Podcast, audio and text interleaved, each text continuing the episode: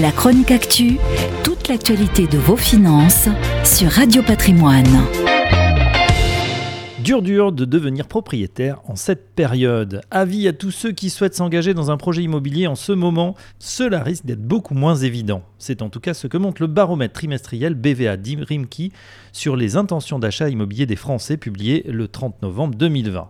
Il montre que le secteur pourrait connaître un ralentissement pour les primo-accédants qui seraient donc les grands perdants des deux confinements. Ces derniers, généralement jeunes, semblent abandonner leur projet à cause de la crise économique, mais pas seulement.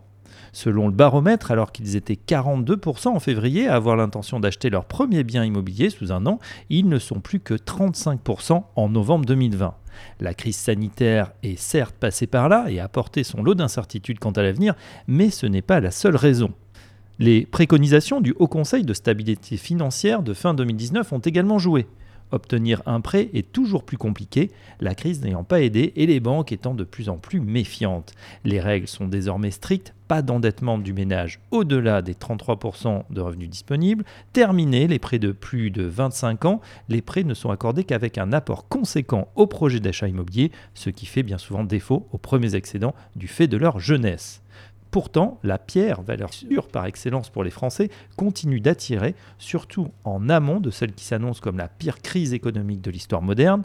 L'immobilier à visée locative est en hausse, plus 3% de août à novembre 2020. 22% des projets immobiliers concernent ce type d'investissement. L'investissement locatif permet en effet d'avoir un patrimoine, mais également des revenus complémentaires en cas de coup dur ou de baisse du pouvoir d'achat.